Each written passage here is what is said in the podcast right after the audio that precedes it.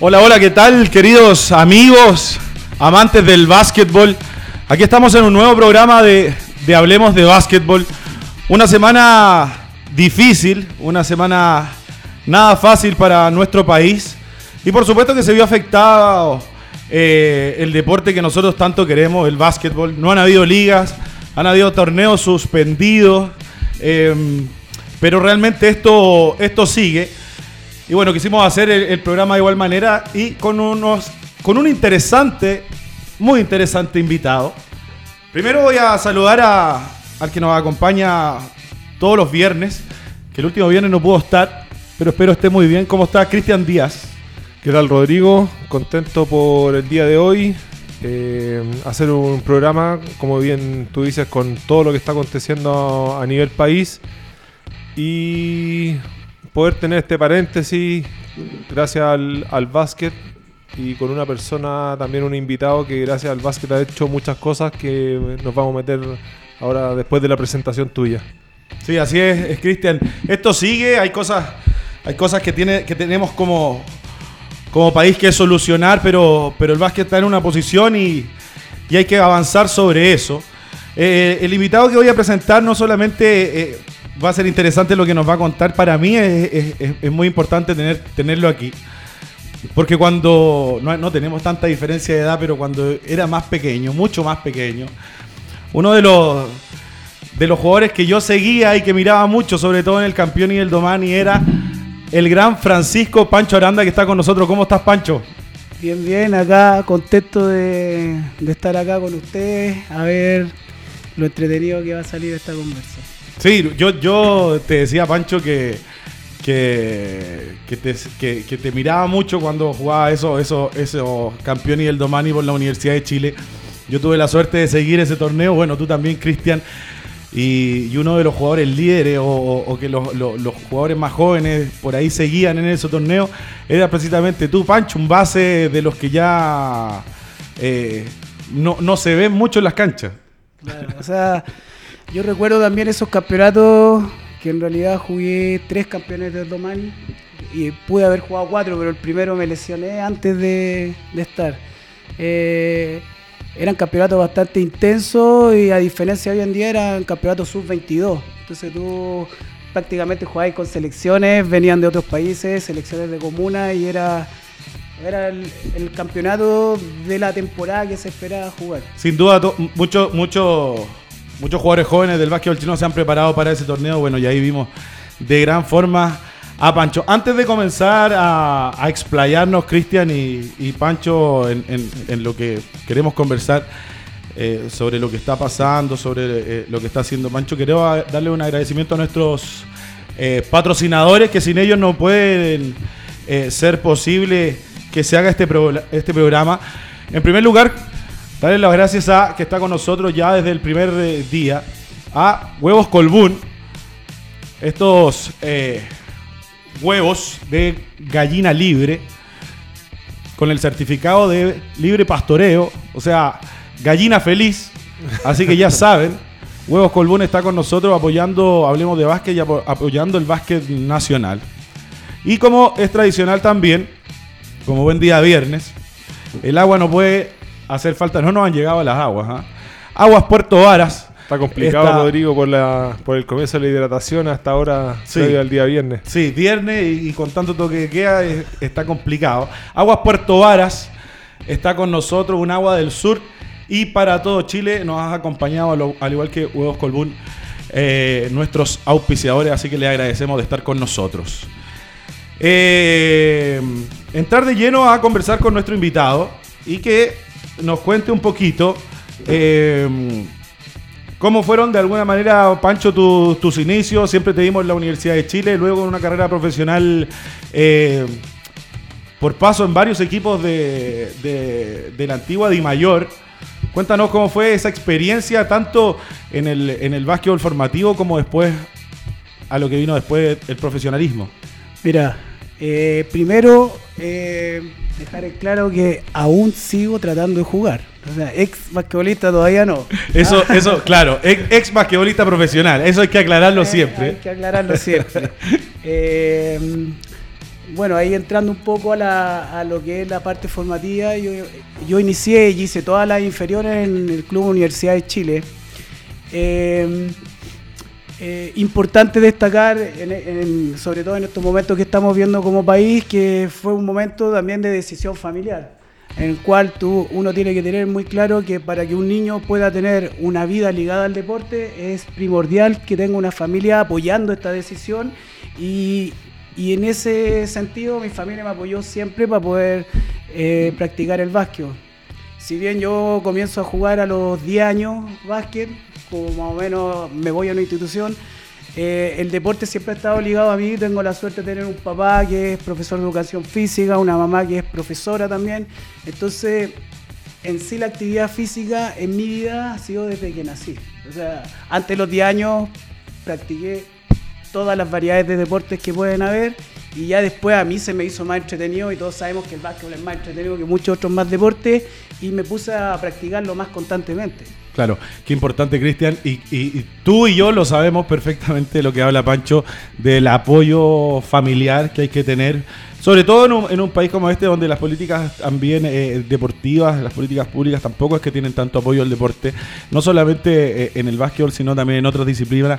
Sin el apoyo familiar es prácticamente imposible. Sí, es muy, muy complejo. Yo creo que, como dice Pancho, nosotros tres, escuchándote ahora, hemos tenido la suerte de tener padres que, que nos han apoyado para poder, eh, primero, practicar el deporte, eh, segundo, con, con, valores que también te, te, ayuda desde la casa para poder, eh, poder realizarlo.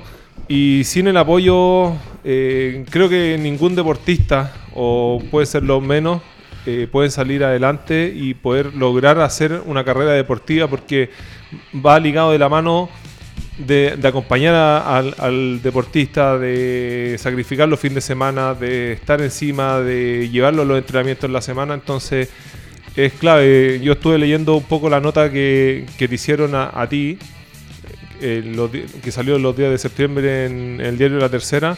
Y como bien dice, tiene dos padres eh, ligados a la educación primero. Tu mamá también es profesora de matemática, el papá profesor de educación física, entonces tienes toda esa base de padres, primero educadores y segundo la gracia que tienes de tu papá de educación física que te llevó al tema deportivo y después el apoyo constante más sobre de ellos que, están en el, en el ámbito estudiantil. Bueno, sin duda eh, eh, eh, el apoyo familiar es un punto importante. Ahora yo, yo quiero ir un poco más al, fondo de lo que significa el deporte y en este caso el básquetbol. Creo que el básquet eh, te enseña a respetar reglas, te enseña a tener compañeros, a, trabajar eh, para un mismo objetivo de un grupo de, en este caso, de jugadores. Y a eso un poquito lo que yo te quería preguntar, Pancho, ¿cómo ha sido este, este, estos proyectos que ya vienen hace bastante años desarrollando, intentando y desarrollando estos proyectos sociales? Sí, mira, eh, dos puntos. Primero, eh, como recalcar un poco lo importante del entorno familiar en esto, que como aquí nosotros lo tenemos más que claro, importante e-, ese apoyo.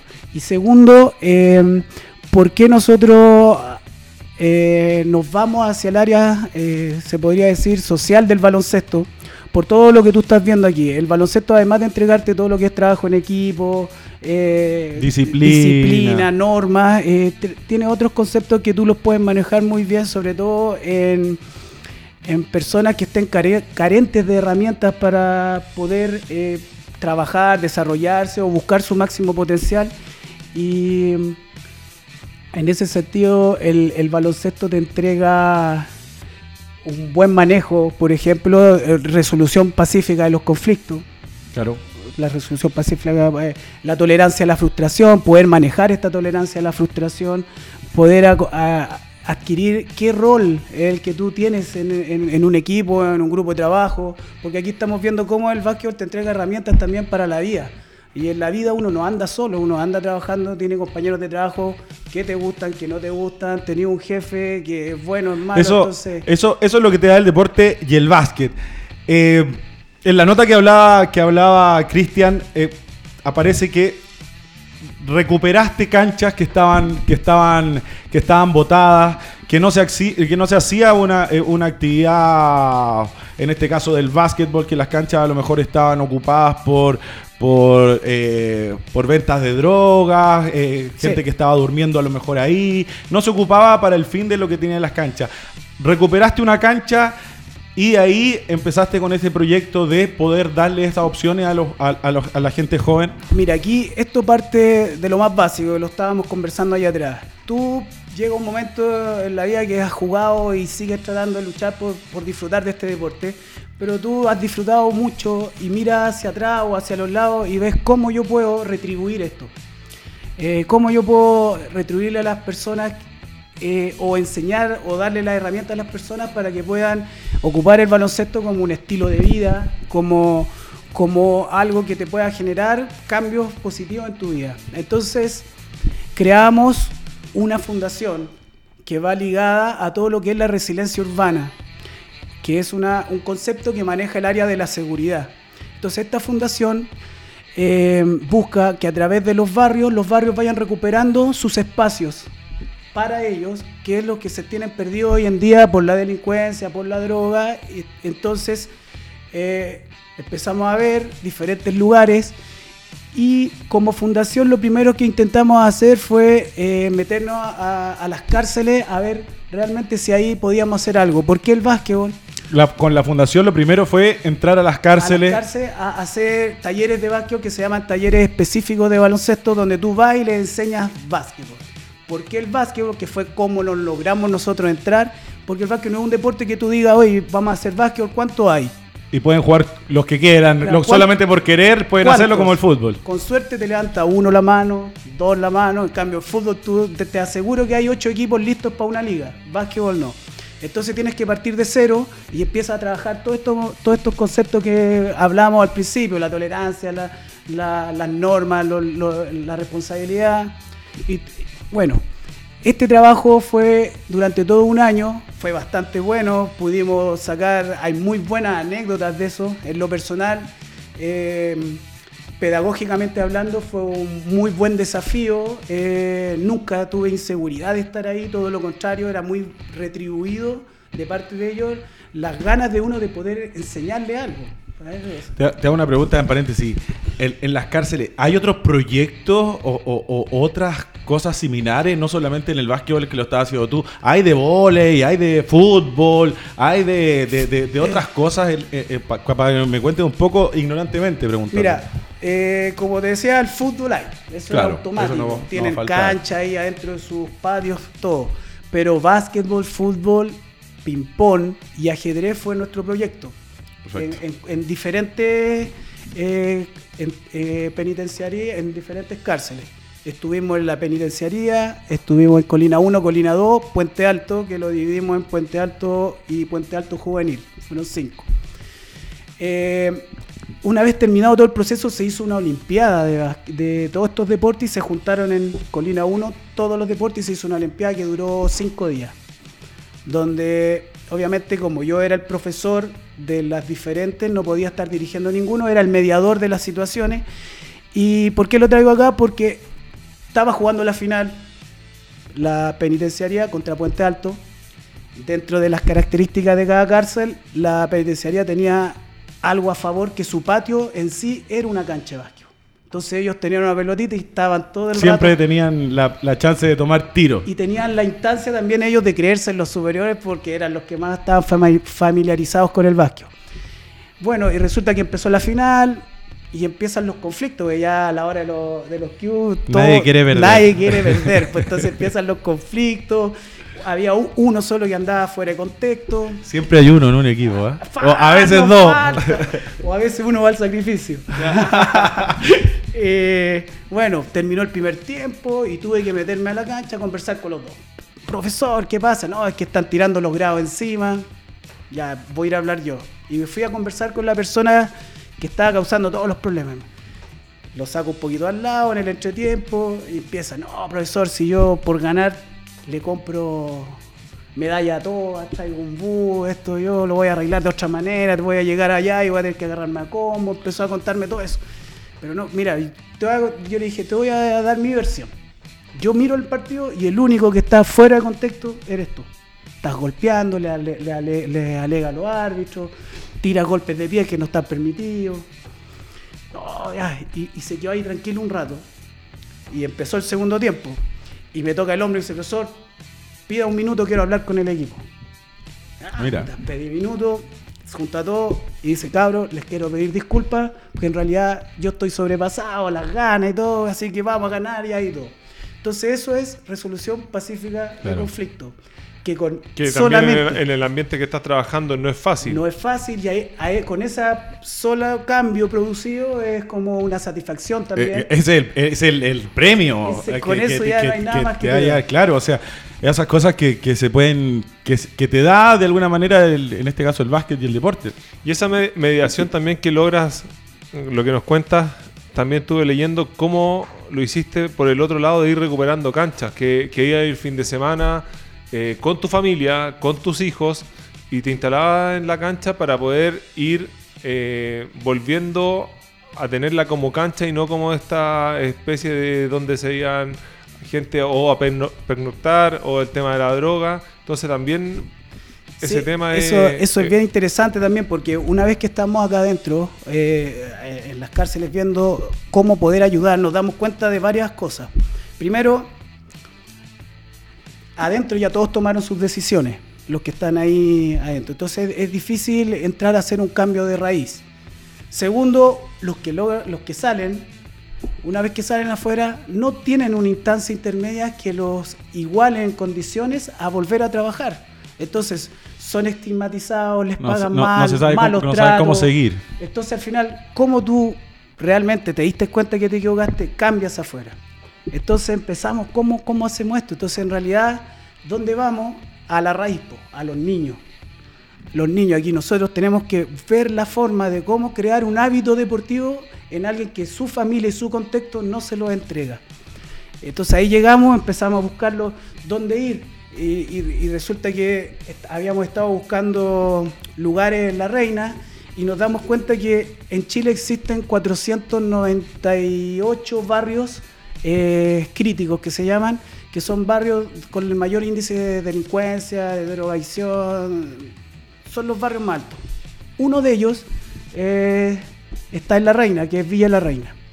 Y por esto de las conversas, de andar buscando lugares, se nos da que la Corporación de la Reina nos ofrece esta cancha que está botada ahí en Talinay, que es una cancha que, que él me dice textualmente que si la cancha me gusta, o sea, si el lugar yo lo encuentro apto para el proyecto, él me lo facilita para que nosotros podamos ¿Quién, empezar a quién trabajar. te lo dijo eso? El, eh, Cristian Lavé de, de la Corporación de, De la, Reina, corporación de, la, director- de la- de la corporación de la reina, Sí, de la municipalidad. de la municipalidad.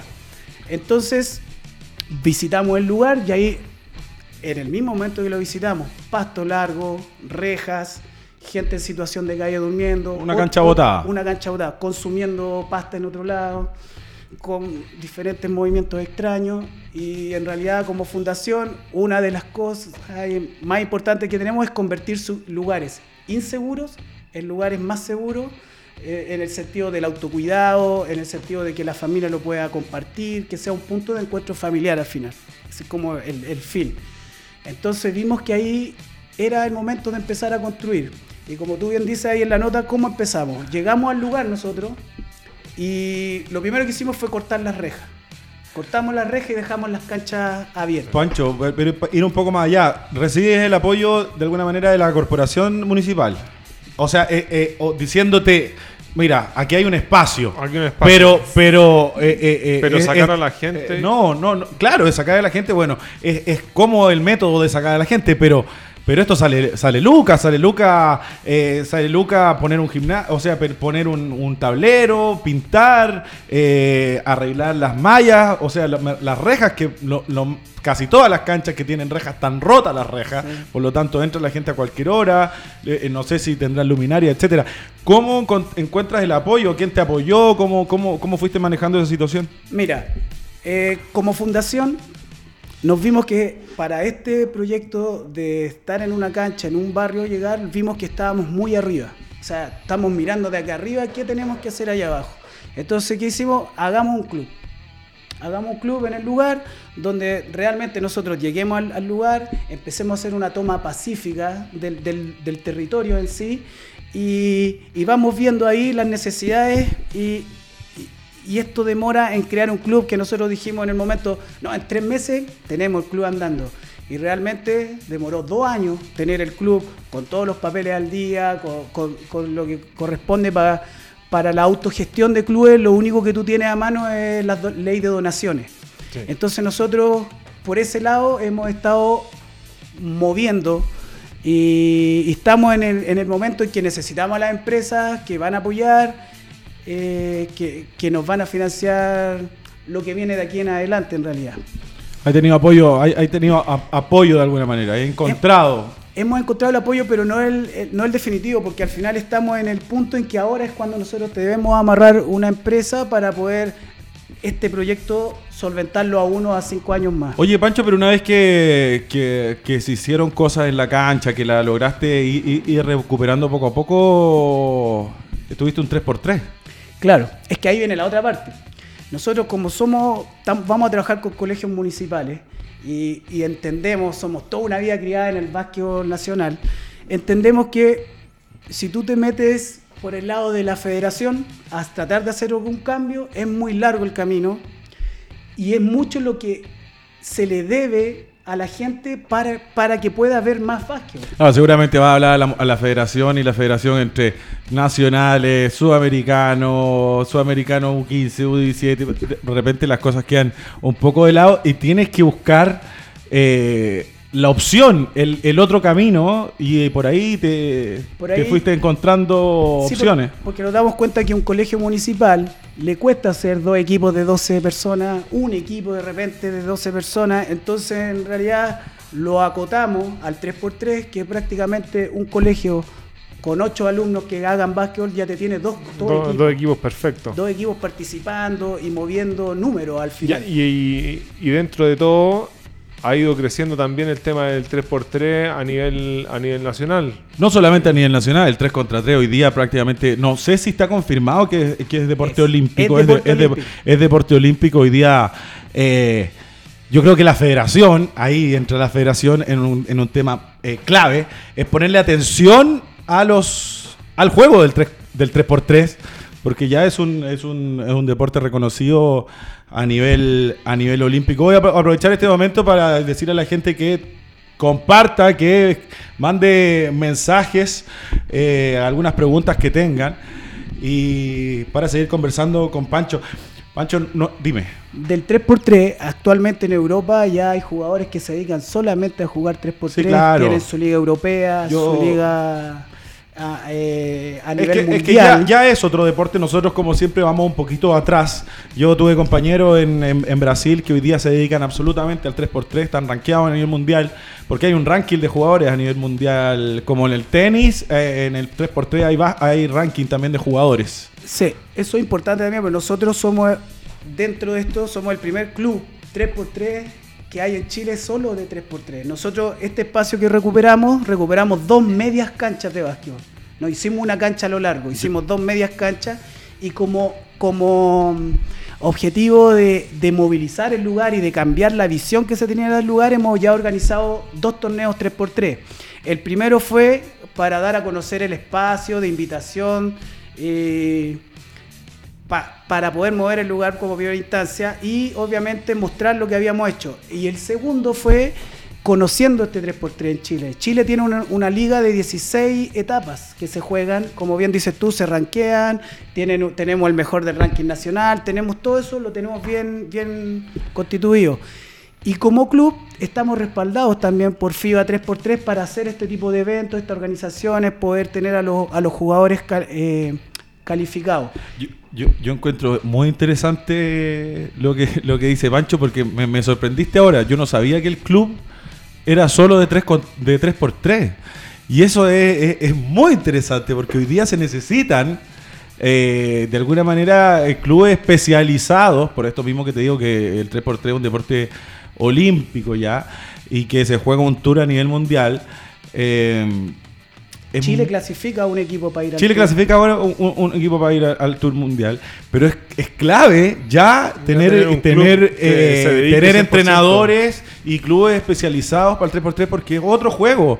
Totalmente, no, de es hecho, otro pasa- juego, o sea, no necesitas correr la cancha, eh, eh, que muchas horas de entrenamiento para los equipos se llevan en cómo corres ordenada eh, en la cancha, cómo entras jugando en una transición ofensiva. El 3x3 tiene toda su, su táctica también de tema de puntos, de Sí, salir cómo sacar ventajas de, de- de- de lo que te permiten las reglas del juego. O sea, hay situaciones especiales. Te- primero tienes 12 segundos de ofensiva. Eh, segundo, siempre se saca, eh, si hay un doble, se saca desde abajo, desde el gol, con el semicírculo ese que está bajo el cesto. Tú tienes esa área para sacar. para sacar. Y siempre que la pelota sale, se parte con un chequeo arriba. Y los puntos son de 2, los de 3 y los de 1 valen 1. Lo otro interesante son las faltas. Tienes 6 faltas por equipo para dar. Y después de la sexta en adelante empiezan los tiros libres a pesar de lo, de lo, del puntaje. Y lo otro interesante que tiene eh, el 3x3 es que, no sé, eh, eh, en un mismo espacio, nosotros con dos canchas, por ejemplo, en media hora hacemos jugar a ocho equipos. Claro. Eh, eso es lo otro interesante. son, son juegos. ¿Cuánto, cuánto puede llegar a durar? eh, 10 o- minutos 10 el minutos el partido. 10 minutos o a los 21 puntos. Claro. Ahora, lo otro interesante, los campeonatos mundiales se juegan no al que gana más o menos partidos, se juegan al que hace más puntos. Entonces juegan una ronda de todos contra todos y el que hace más puntos es el primero y así se clasifican hacia abajo. Por eso también eh, es mucho más dinámico cuando uno va a ver un 3x3 que de repente no es tanto también defensa, agarra la pelota y trata de hacer los puntos y ganar por punto más que que se acabe el tiempo y ganar por, por poco. Ahí la, la gracia es hacer los 21 y No, que se acabe es, antes. es- muy, es muy entretenido y aparte, bueno, tenemos igual mala, mala memoria porque eh, muchos años atrás, ¿te acuerdas cuando eh, estaba Santa Rosa aquí con la Católica? Hacían unos 3x3. Ryuk ah, hizo unos unos 3 por 3x3 importantes donde mucho era también por inscripción, no tenía que ir por club, te podías inscribir nomás y participaba. Bueno, vino vino Chuck y vino Alan Iverson a promocionar de alguna manera las marcas y también el, el juego del 3x3. Hubo uno también en, en La Serena que se hizo Que también católica. fuimos nosotros, ¿te acuerdas? Nosotros fuimos, sí. Éramos como, eh, parecíamos como promotores más que jugadores de, de, de básquet ese, ese verano, pero, pero es, es verdad, hoy día, hoy día el, el básquetbol a nivel mundial puso el 3 contra 3 en un, en un, en un lugar que, que lo necesitaba y bueno, qué bueno que, que- que- Y eso- que el club sea especializado en eso. Eso es una alianza que hace la Nike con FIBA Bueno. para tirar hacia arriba todo lo que es el streetball. El deporte, el cuando básquet nosotros calle. Jugábamos todo y al Parque Araucana a jugarte tu pichanga. Es básicamente, normaron eso, pusieron su plataforma y a jugar. Y, y obviamente ahí está en Europa ya la- las ligas son... Pancho, a y volviendo un, un poquito a, a lo que. Como el- que partimos del tema de lo que te, te meten en las cárceles, hacer todos estos torneos, después haces este club, recuperas canchas por fuera. Y también estaba leyendo que hay gente que, que cumple su condena, sale por, por, por su motivo, y tú les das la opción de empezar a trabajar contigo en todo esto. Entonces está todo muy ligado y ayuda mucho a lo que tú dices, la reinserción cuando tú, uno sale después de estar eh, en estos procesos eh, que te estig- estigmatizan mucho, entonces tener la opción más encima de un deporte que estuviste haciendo dentro durante el tiempo que, que estuviste recluido, tener la, e- esta chance eh, me parece genial. Entonces ligaste todo hacia un lado para ayudar totalmente. Es un complemento, no es que Exacto. te metiste a la, a la cárcel, ayudaste ahí, hiciste un taller y listo. Entonces esto tiene la chance del que va saliendo, puede estar también la opción de, de esta reinserción. Claro, ahí, ahí la- el, el- el ciclo se complementa así. Nosotros como fundación tenemos la, la gran tarea de crear mil centros igual al, al primero que hemos creado ahora. Al crear mil centros tú vas a tener tus propias ligas y tus propios campeonatos donde vas a necesitar mucha gente que esté ayudando. Entonces ahí viene la otra vuelta. Nosotros poder capacitar dentro de la cárcel como árbitro, mesa, eh, toda la otra parte Toda que la estructura que la se estructura necesita que se para- necesita para que esto funcione y en base a esa capacitación tenerles el lugar con, con los sueldos que corresponden, con el trato que corresponde para que ellos tengan su segunda oportunidad. Que, que mejor que en torno al baloncesto, al básquet, que es lo que nosotros nos, nos tiene Eh, aquí. yo, creo que eso es, es- es el fin de, de- de- de- del proyecto, o sea, eh, que ayudar de alguna manera a la gente a través de- del básquetbol. Quería... eh, sobre la anécdota que, que nos contabas del, del partido ese de la, de la final que, que- se está dando y que tuviste que intervenir un poco, eh, no, no lo hace cualquiera, ¿ah? no, lo, no lo hace cualquiera el saber cómo manejar la situación y ahí me quiero eh, detener un poquito en el tema de los entrenadores, profesores, coach, llámele como sea. Tú tuviste durante mucho tiempo un entrenador importante para, no- para todos nosotros, que es Néstor, El Néstor. Gutiérrez, el Bute, El que aprovecho de mandarle saludos. Y que esa es la importancia de que tienen los entrenadores y, y los profesores, no solamente en el básquetbol, sino en, en- en- en todo el proceso de desarrollo de uno como persona. Y, y claro, pudiste manejar esas situaciones seguramente por lo que aprendiste, lo que viviste, lo que viste con, con distintos entrenadores y gente que tuviste ligado en, en todo tu desarrollo como jugador, luego como estudiante y, como profesor. O sea, sin duda las herramientas que me ha dado ser una persona que tiene como estilo de vida el básquetbol se pusieron en juego en esa situación. Entonces, volver a, a recalcar la importancia, la importancia que tiene eh, el apoyo de la familia para poder lograr un hábito deportivo en los niños.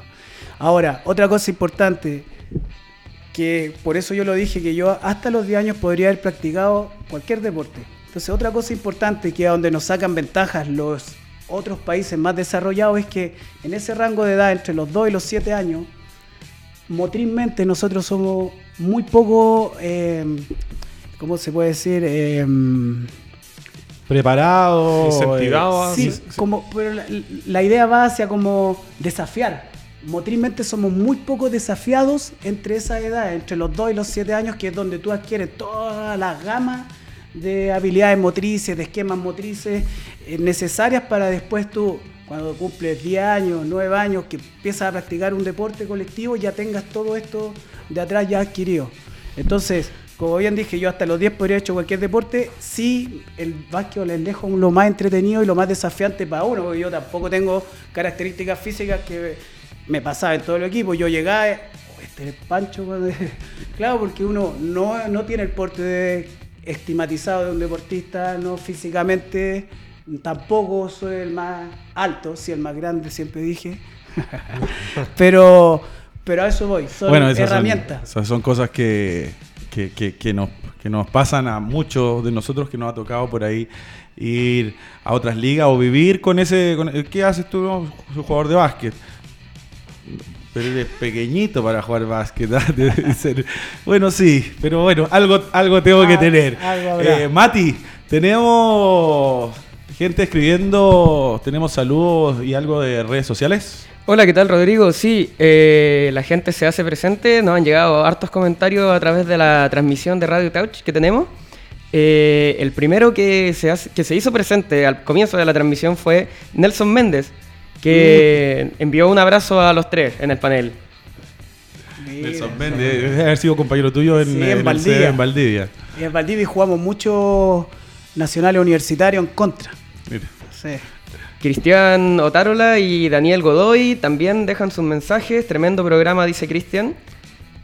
Eh, Yo leí por ahí antes, antes de que cuando la gente supo que venía Pancho Landa que había muchas anécdotas que nos tenía que contar Pancho. Sí. Varias. No sé si se pueden contar, no sé, ah, pero varias. ¿Cuál, cuál Varias. es? Depende. ¿Dónde? ¿Tenemos algo más, Mati? Sí, Paolo González, eh, tremendo proyecto, el de Pancho. Saludos a Chuck y Chongo, dice. No al Nacional Senior, pone ahí un hashtag. Sí, ya vamos a estar hablando del Nacional, ya ¿ah? no- Vamos a estar hablando ahora en unos minutos más. Eh, también Nelson Espinosa, bien Cristian y Rodrigo, es muy importante lo que están haciendo. Felicitaciones y éxito. Eh, Daniel Godoy, un saludo a todos los colegas del básquet, en especial a La Bandita, dice. La bandita Ancud será. Debe ser. Sí. La única que. Siempre la gente de Ancud tan presente en, en todos los programas. Aquí también, eh, a través de nuestras propias redes, Radio Talk, yo creo que nuestro jefe Edgardo Díaz pone alguna anécdota que se pueda contar. Vamos a contar alguna, alguna anécdota. Bueno, la gente que siga, que siga escribiendo y acompañándonos, si tienen algunas preguntas también, eh, lo pueden hacer. Muchas gracias, Mati. Eh, quiero pasar un poquito, seguir hablar, hablando de, de básquet, pero como no tuvimos liga, no tuvimos liga, liga nacional, lamentablemente con, todo lo que está pasando, no solamente en Liga Nacional, sino también se suspendieron eh, sudamericanos y otras cosas que poco a poco vamos a ir hablando. Pero hay algo que pasó en el básquetbol chileno muy importante, que ya viene pasando hace bastante y no nos damos mucho cuenta, en verdad, como, como, como básquetbol, como, como nicho del básquet, que es la... eh, no el debut, porque Ignacio Arroyo, estoy hablando de él, eh, que para mí de esta, de esta selección, generación media dorada, como, como le dicen que fue campeona sudamericana, es un jugador muy importante para, para nuestro básquet. Y que no solamente por lo que él es eh, como jugador, sino como dónde está realmente. Eh, Ignacio Arroyo debutó la temporada pasada en Estudiantes de Madrid, en la ACB, que para mí por lejos es la mejor liga del mundo eh, de básquetbol FIBA. Eso viene siendo la NBA y después eh, la mejor liga del mundo ven- vendría siendo la, la ACB. Y Ignacio, Ignacio Arroyo de- eh, debutó la temporada pasada, no había anotado puntos, pero el fin de semana pasado, Cristian y Pancho, no sé si ustedes eh, eh, pudieron saber algo de esto, y para eso lo estamos hablando, jugó 13 minutos, anotó un, Un triple. un triple. Y la verdad que a mí que me tocó jugar en, Europa, jugar en Serie A2 en Italia, que es la segunda división de- de- la que juega por el ascenso a la Serie A en Italia, sé lo difícil y lo otro mundo que es eso. Y realmente jugar con 19 años, 19 para 20, 13 minutos en una liga tan importante, yo creo que es tremendo lo que, lo que, lo que está haciendo Ignacio Arroyo. ¿Tú pudiste ver algo, Cristian? Sí, no, eh, tuvo muy buenos comentarios porque también eh, dentro de los 13 minutos que jugó dio un par de asistencias, eh, bueno, los tres puntos, un triple que metió, y ya que empieza a haber minutos importantes, va a ser tanto para él como para Chile, va a ser muy... Va a ser una base fundamental y las capacidades que está mostrando. O sea, por algo está jugando en esa liga, con la corta edad que tiene, que esté jugando. eh, yo no encuentro algo que deberíamos darle mucha cobertura. Debería haber salido como lo conversamos antes y me lo dijo Rodrigo, eh, en, en los noticieros, como se le da la cabida cuando un futbolista sale recién y debuta en equipo.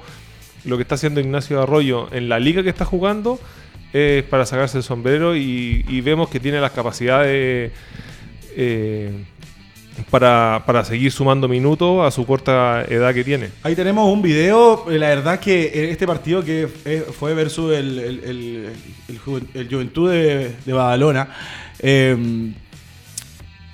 aparece el Nacho en, en prácticamente en, toda la, en todas las acciones que eh, del juego, en las mejores jugadas de, de- de la, de la semana, de la misma CB, aparece ahí, está en la cancha. Y, y la verdad que jugar a ese nivel, que tener un chileno en ese nivel eh, es, es tremendo. Lo habíamos vivido de alguna manera con el básquetbol femenino, con Xiomara Morrison, jugando en las mejores ligas de Europa y también en la WNBA. Pero a nivel, a nivel masculino eh, se suma Ignacio Arroyo jugando, jugando en, esta, en esta liga tan importante a lo que está haciendo Sebastián Herrera de Alemania, jugando también en División 1, a lo que está haciendo eh, en, en una de las 10 mejores, yo creo, eh, universidades de, de Estados Unidos. Eh, Maxwell Lorca también con- con becas universitarias en, universidades importantes, pero lo que ha hecho Ignacio Arroyo, eh, lo que está haciendo realmente eh, en un inicio de, liga, jugando la CB. Hay que recordar que, que de esta liga hace dos temporadas atrás salió el que para mí hoy día es uno de los mejores jugadores de la NBA, si no el mejor, está entre los cinco mejores. Luka Doncic eh, salió de esta liga y fue directamente a la NBA y, y ahí es donde tenemos, hay que ponerle atención a esto y ahí ponerle un poco de atención a lo que tú decías, Pancho, eh, un par de veces en, este rato que hemos estado conversando, el valor de la familia. Eh, eh, tomar la decisión de darle las herramientas o las oportunidades a los a, a, a, padres, a sus hijos, en este caso Nancy, que aprovecho de mandarle un, un, saludo importante a la mamá de, de, Ignacio, que está en España acompañándolo por estos días la importancia de eh, la familia y el apoyo familiar que han tenido, porque no van a venir ayudas de otros lados. El apoyo siempre, hasta ahora, viene siendo de las familias. Sí, volver a, a destacar lo que lo que hace y a, viendo a Juventud de Badalona es un equipo que también vino a Chile y, y causó vino, furor. O sea, el nivel que tenía sonrisa. vino necesitando una sonrisa. Entonces, al nivel que está compitiendo Ignacio Arroyo con la edad que tiene, eh, da, para, da para pensar y, e ilusionarse mucho con él. Oye, una cosa importante al ver, tú nombrabas muchos chilenos que andan afuera eh, tratando de abrir las puertas, las ventanas, todas las posibilidades para los otros deportistas nacionales. Eh, una inquietud que a mí siempre me ha, me ha quedado, aprovechando el momento del país, importante cómo nosotros como deportistas podemos crear una política pública que a los 15 años un jugador de básquetbol que tenga condiciones tú lo puedas enviar afuera a un campus. Nosotros, no sé, tú parece que tuviste la oportunidad de ir con un grupo a sí, Estados Unidos, sí, pero en realidad el resto no tiene, yo jamás se pasó por la mente pescar a un grupo de niños que a los 15 años tiene condiciones y mandarlo a un campo hoy, hoy en día está un poco más abierto por lo que han logrado los deportistas que han ido saliendo. Nosotros yo me acuerdo que lo hicimos por medio de cuando se empezó a crear este torneo encestando una sonrisa, que venía Paul Garland, que jugó en Católica, que tenía todo, que después tenía contacto allá, trabajaba allá. Creó este, este como vínculo con una universidad, entonces se dio la oportunidad también que fuera con no solamente jugador de, Católica, un año sumamos a Carlos Troll, que llegó allá y causó sensación en los campus. De hecho, tenía universidades de primer nivel con beca completa. Carlos lamentablemente sufrió, sufrió lesiones importantes de su rodilla y no se pudo ir. Hoy en día están haciendo más gira a Argentina también Hoy día también veo un negocio tremendo con, con, con, con los jugadores y, y, y, y proyectos jóvenes, que, que, también es lo que tú dices. Eh, hay un negocio tremendo detrás de gente que está llevando jugadores a Estados Unidos con la ilusión de jugar en grandes ligas, en algo distinto. Ahí yo creo claro. que hay que poner un poco también de ojo. Poco aparte, ojo. aparte de la experiencia que te puede llevar como joven de ir a otro país, de poder a lo mejor terminar el colegio o entrar a universidades, todos son un costo familiar. Que por eso es, eso importante es muy, lo pagado. que dice las, Pancho, becas, las becas son pocas. Eso es importante lo que dice el Pancho de, de tratar de crear una, una política de decir, mira, este jugador tiene, tiene condiciones, eh, que haya un, un grupo, un estamento que vaya viendo, mira, de esta camada y de esta generación hay estos jugadores que están re, resaltando más, cómo generar los recursos para poder abrirle puertas afuera. Eso sería súper importante porque si no, lamentablemente es o que esté en un club que tenga un par de contactos o necesariamente es mis, mis, padres que tengan la posibilidad de pagarme para yo poder ir a probarme afuera y, y con todo lo que eso conlleva, pasaje, estadía y algún contacto entre medio. Sí, es un, es, es un tema. Nosotros como, como fundación somos, además de recuperar estos espacios, como investigación también. Entonces, una de las de la idea de esta fundación es crear una política pública de intervención más integral, no tan solo el deporte. Nosotros, además de llegar con estas escuelas deportivas, nosotros hacemos toda una intervención de los colegios municipales del, del sector, donde se habla de, de, todo lo que son las charlas de, de seguridad, de autocuidado, nutrición. Eh, en realidad se hace todo un, un espectro al entorno del niño, donde se entrega la información, obviamente buscando crear esta conciencia del hábito deportivo. Si bien no todos van a ser deportistas profesionales, no todos, sí van a tener una herramienta más que los va a ayudar.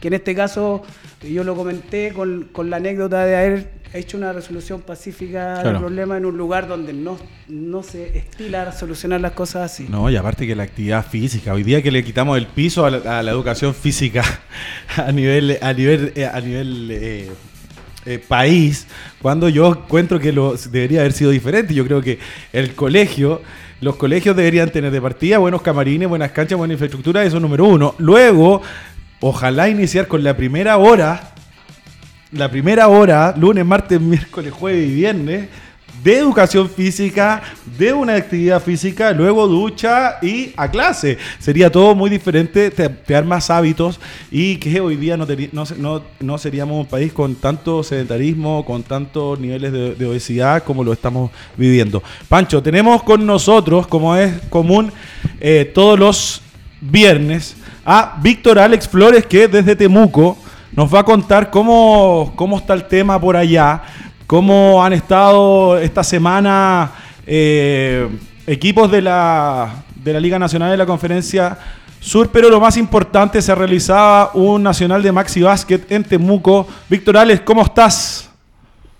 Hola Rodrigo, ¿cómo te va, querido amigo? Un abrazo para todos los que están eh, en el estudio, desde acá, desde el sur de Chile, tú lo decías, desde Temuco, eh, viviendo esta semana bien convulsionada, eh, y con, el baloncesto detenido, eh, particularmente la Liga la Liga Nacional, que como ya ustedes comentaron, se, suspendieron ya las fechas y, de verdad esperando que, esta presión pueda bajar un poco, que, se logren soluciones concretas y que también vuelva, vuelva al básquetbol. Y como tú también decías, eh, este Maxi Básquetbol que comienza el día de mañana, que se viene organizando ya hace más de seis meses, eh, y que llega en un momento de convulsión social, de estallido social, pero que a pesar de eso se va a realizar de todas formas, se confirmó la, realización del torneo eh, con bajas de algunas selecciones de diferentes partes del país, con la presencia también de algunas otras. Sí, bueno, eh, es, un tema importante que queríamos conversar contigo, tú que estás allá. Sé que eh, ha habido una organización tremenda, una gran organización. La gente que se mueve, la cantidad de jugadores que se mueve al Maxi Basketball eh, es importante, son más de mil personas las que, las que estaban viajando a, hacia Temuco. Eh, la organización es importante. Ahora hay como por ahí, no, no, sé si llamarlo polémica, pero hay muchos equipos y jugadores que, se bajaron, sobre todo de la zona, de la zona central, de aquí, de, eh, la, de la, región metropolitana, por, por ahí eh, lo que está pasando acá, las cosas no están nada de fáciles. muchos con, con, miedos a, a, dejar sola a las familias, a problemas que puedan pasar. Uno sabe qué realmente es lo que va a pasar mañana. Y bueno, se pedía por ahí mucho, mucho, bueno, Cristian, tú sabes un poco más sobre esto, se pedía eh, aplazar el, campeonato, finalmente se va a realizar mañana. Efectivamente, hubo reuniones durante todos estos días entre la organización del campeonato, eh, la entidad eh, también que está patrocinando esto, que es la municipalidad de Temuco, se plantearon diferentes puntos de vista, sobre todo, como tú bien lo decías, Rodrigo, un tema de logística. Hay eh, una preparación, hay una organización que ya lleva seis meses programando esto. Hay hotelería, hay traslado, hay gimnasios, todo comprometido y llega justo en un momento eh, que cambia quizás el panorama, eh, las prioridades también del país y es entendible que muchos equipos participantes finalmente decían no venir por un tema de traslado, por un tema de tal vez movilidad eh, y también por, un tema de, conciencia social. Hay muchos que eh, sienten que eh, no, hay, no, es, no es momento para estar compitiendo en un, en un torneo sabiendo lo convulsionado que está el ambiente, no solamente en Santiago, sino que ya en todo el país. A pesar de eso, se trataron de aunar criterios, entender que habían ya selecciones comprometidas con, con vuelos, con viajes, con buses arrendados, que van a llegar y que ya están llegando justamente hasta, hasta Temuco, y se priorizó por mantener el campeonato a pesar de eh, tal vez la incomodidad para algunos de poder realizarlo. Eh, los gimnasios están disponibles, la logística está completamente cubierta y ahora esperemos que se desarrolle en completa calma. Como dato aparte, Rodrigo, eh, el campeonato, mejor dicho, eh, la ciudad de Temuco ha sido de las que han, podríamos decir, eh, han sufrido menos los problemas sociales en este caso. Hay demandas, hay, hay marchas muy bien realizadas, pero con, con poca violencia, y eso lo quiero remarcar. Aquí no hay toque de queda en Temuco, hay solamente, solamente estado de emergencia, y la verdad la ciudadanía eh, la juventud que ha salido a marchar a las calles se ha comportado de muy buena manera. Han habido eh, pequeños grupos eh, muy minoritarios, digo, que han realizado actividades fuera de lo normal, pero de verdad se, se en completa calma la situación acá. Sí, Víctor, yo consultaba por acá porque, por ejemplo, nosotros íbamos a participar y el equipo de, de Santiago se bajaron los dos equipos de más 35 de Santiago. También por el sobre todo por lo que decía Rodrigo al principio, eh, estar nueve días fuera sabiendo lo que está pasando en Santiago. Son súper eh, largos los, nacionales. ¿ah? Dejar la, familia con toque de queda acá en Santiago, que no sabe, uno no sabe qué va a pasar día a día, porque estamos viviendo el día a día con todo este mm. tema. Entonces eh, habló con la organización. hoy día yo estuve leyendo que no sabemos tan a ciencia cierta lo que pasa, pero eh, supuestamente ahí el 50% de los equipos, por lo que estuve leyendo, se había bajado. Que ya también le decían a la organización que no está siendo un nacional, sino en algunas categorías casi que va a ser un cuadrangular, un campeonato. Eh, también hubo equipos acá en Santiago que perdieron un, tema de alojamiento, de reserva, vuelos o, o viajes.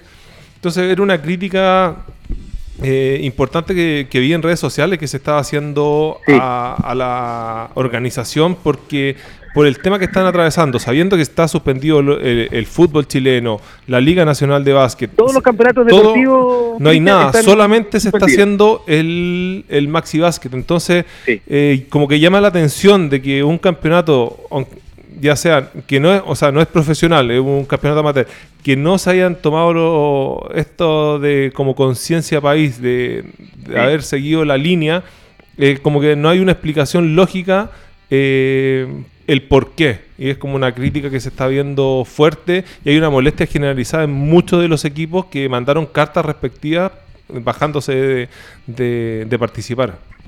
Sí, y es absolutamente entendible. Eh, me parece que es una postura que hoy, por cómo está la situación del país, cómo está la situación social, eh, y que eso conlleva a, como tú dices, eh, la inseguridad de viajar, dejar tu familia eh, por siete, ocho, nueve días, dejarla en, la otra ciudad, no, no tener un contacto directo.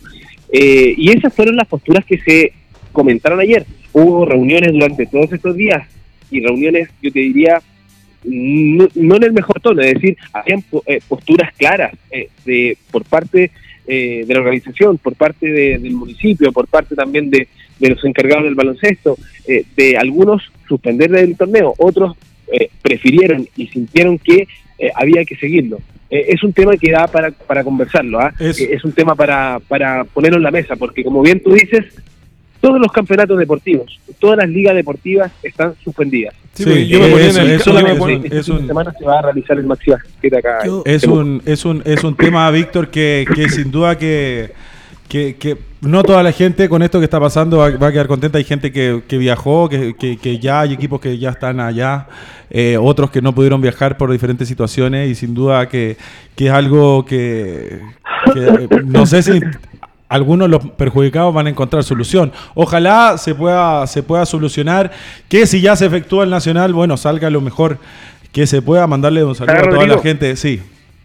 Sí, eh, me parece que aquí la decisión de haber suspendido el torneo debió haber sido hace ya cinco días. Por ejemplo, el día martes, la Liga Nacional de Básquetbol eh, emitió un comunicado señalando la suspensión de la próxima fecha, de la que venía este fin de semana, con antelación, con un poco más de eh, de recaudos. Eh, acá no se tomó esa decisión y ya hoy, a día viernes, es imposible. No, no, eso, eso, eso, eso está, me parece, con un poco más de tiempo.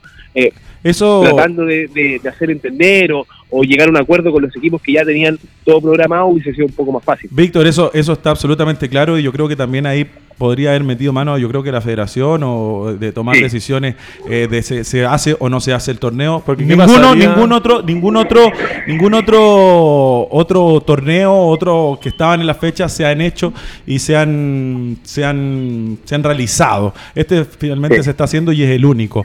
Víctor, por un tema, un, un tema de tiempo, te quiero agradecer, eh, como ¿Me- ¿Me siempre. estás cortando ya? Sí, te quiero cortar. No, no te quiero Vaya- cortar. vaya hablaría, hab- hablaría contigo como lo hago constantemente, mucho rato aquí en el programa, porque tú estás muy informado de lo que pasa allá. Por un tema de tiempo, te mando un saludo. Muy bueno tu trabajo como siempre, Víctor. Y ahí vamos, póngale atención ahí al Yo Maxi perdí, Vázquez. yo perdí dos cosas. ¿eh? ¿Qué perdiste? El pasaje en avión y la atención en la barbería. ya. En la barbería, ¿verdad? Iba mucha gente a atenderse a Cívico. Sí, sí, mucha gente a pesar de, de estos días eh, sigue llegando gente a, a Cívico Barbería muy cerca del estadio Germán Becker, así que están invitados muchachos. Todo el mundo a la barbería Cívico. Muchas gracias, Víctor. Gracias. Un abrazo. Nos vemos. Bueno, hay- es un tema, es un tema importante. Vamos a hablar este ratito que nos, que nos queda sobre, sobre el Maxi Basketball. Porque les quiero contar que, como siempre, eh, a propósito de, de los jugadores que siguen jugando y no se quieren retirar del- de las canchas, lo cual me parece muy bien, muy bien. En algún momento yo tendré que volver a ponerme las zapatillas. Quiero hablar de la Liga Metropolitana de básquetbol, que como siempre nos acompaña. Tú participas en la Liga Metropolitana, Cristian, fuiste campeón, más 40, el última. Eh, sí, más 40. Pancho, ¿tú participas en la Liga Metropolitana o juegas en otra liga de Maxi Básquet? Juego, no, yo juego la liga.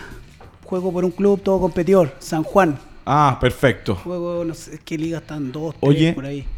eh, eh, posible contratación. Hay equipos, hay equipos Muy que. caro el pase, Muy sí, caro el pase. todavía, ¿Viste? No, si esto pasa. El otro día estuvo acá Lino, ¿sabes? Que estuvo contigo en, En Finlandia. en Finlandia, que tuvieron un tercer lugar en, en- en Finlandia. Eh, Alguien no sabe, lo fueron, fueron- viajaron hasta los Andes para ficharlo para, el, para Finlandia. fichaje, fue el último fichaje. Ah, ¿viste? No, hay un mercado importante de exjugadores profesionales. Exjugadores profesionales que se está abriendo en nuestra en nuestro básquet. Y bueno, la Liga Metropolitana, al igual que todas las otras ligas, excepto excepto bueno, el Nacional de Maxi Vázquez que se va a hacer en Temuco, eh, todo el resto de las ligas están, están detenidas. Pero como siempre, eh, como todas las semanas, nosotros damos información de la Liga Metropolitana. Esco- Escogíamos el MVP, el jugador de la semana. Esta semana, como nueva competencia, no tenemos al jugador de la semana, pero pasar un poquito de información de la Liga Metropolitana. La tabla de, de- de posiciones de más 45 está punteando ahí, está sólido y primero el estadio croata. Está en la primera posición. Luego Santiago más 50 y Old Dragon en la tercera posición.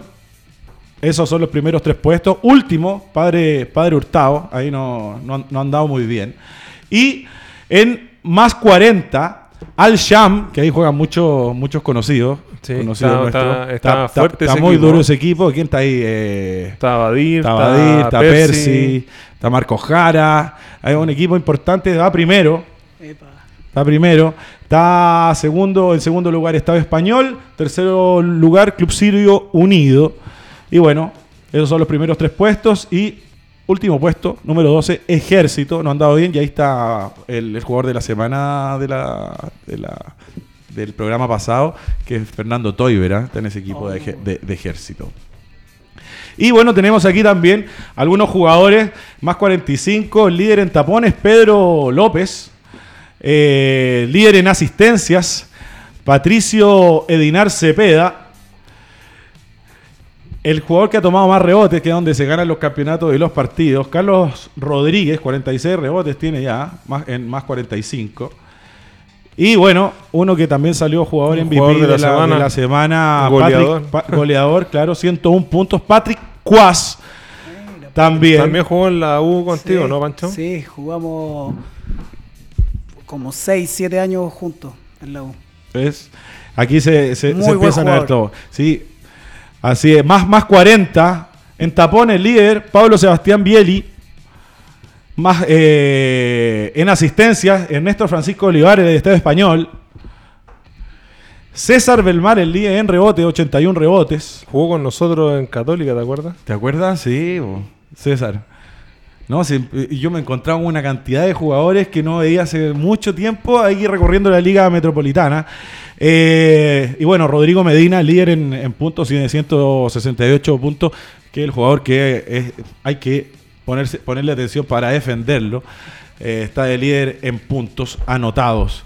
Eh, siempre la Liga Metropolitana eh, con nosotros. Esperemos que se regularice toda esta situación de que, de que tanto la Liga Metropolitana como las demás ligas eh, Para puedan poder volver donde todos quieren estar, en la Exacto, cancha. exacto, puedan volver a la, a la normalidad. El programa, como siempre, pasa, pasa muy rápido, Pancho. Te quiero agradecer eh, haber estado con, no- con nosotros. Eh, creo que este es un programa eh, abierto al básquetbol, el servicio del básquetbol, así como tú eh, quisiste hacer algo por lo que te había dado este deporte. Bueno, nosotros también creo que los espacios para poder comunicarse, para dar información, para poder eh, dar ideas son importantes. Así que te agradezco por venir con nosotros.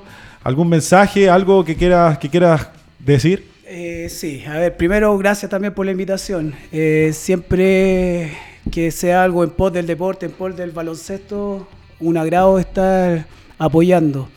Eh, lo del Nacional, quisiera hacer un comentario Sí, claro. rápido, que más que suspender el campeonato, yo creo que uno debiera tener el concepto de adherirse a la situación que está pasando en el país, más que que te lo restrinjan de otro lado, yo creo que sería bueno que de parte de uno tomar la decisión y, y hacerlo así. Y tercero, bueno, te, te voy a cobrar la palabra del espacio, porque nosotros a contar de enero en nuestro club parte la primera liga 3x3, que se va a jugar durante todo el mes de enero, parten las escuelas, que van a ser los las escuelas de verano, que van a ser en las mañanas para niños entre 8 y 14 años. Perfecto. Y eso, pues, compadre, nada más, dar las gracias y abierto cuando quieran conversar, sobre todo de lo que es el baloncesto, a venir acá. Ah, como, bueno, nosotros como hemos, me soplan por internet, nosotros como hemos estado viendo todo, esto es el año pasado, cómo funciona el 3x3, hemos también participado en esta liga que tiene Chile organizada y nos hemos dado cuenta que para poder crecer hay buen nivel de básquet. Los equipos que llegan son de muy buen nivel, las competencias han ido mejorando. Necesitamos crecer en conjunto y para esto vamos a hacer la primera clínica de árbitros también específica de FIBA 3x3. Buenísimo. Así que invitado, ya la información va a salir en redes sociales. Pancho, cuenta con, con- con este espacio para cuando lo- en los momentos precisos eh, tengas que venir o enviarnos información. Cuenta con, est- con, con eso. Te agradecemos mucho haber estado, estado con nosotros. Vale, igual. Chaquito, Llegamos al final. Sí, Agradecerte. Pancho, eh, haber venido. quedaron y- pendientes las anécdotas y, La anécdota. y una anécdota del fin de semana de Víctor Flores que nos quería contar y no pudo.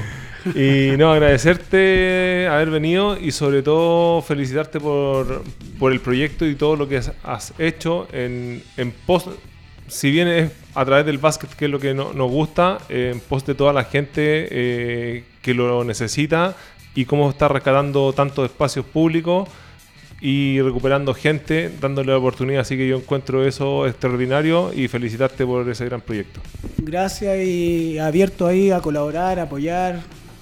Todo, ¿cierto? En conjunto. Aquí nosotros tenemos dentro de nuestro grupo un lema. Aquí tú te tienes que juntar con los mejores para, para que las cosas salgan mucho mejor. Así es.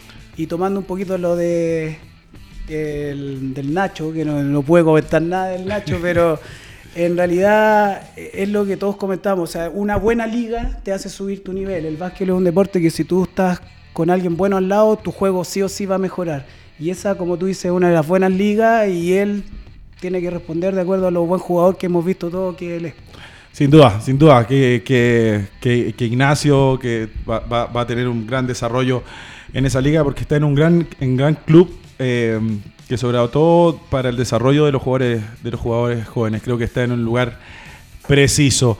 Eh, me despido, me despido de toda la gente, le doy las gracias a Pancho, a Cristian por estar con nosotros, a toda la gente que, que nos sigue viernes a viernes y que, y que le interesa saber más del básquetbol chileno, no solamente de la Liga Nacional, sino de otras cosas que van pasando en nuestro básquet. Me despido, nos vemos el próximo viernes. El próximo viernes es feriado, vamos a ver si... Vamos a ver si tenemos, si tenemos programa. Vamos a ver cómo, cómo, cómo arreglamos ese, ese tema para dar un poco más de información sobre lo que pase. No, a ver básquet este fin de semana. En Temuco solamente. Nuevamente, solamente en Temuco para el Nacional. Así que bueno, eh, un saludo a toda la gente, un abrazo, cuídense y nos estaremos viendo en el siguiente programa. Chau, chau. Chao. Chao.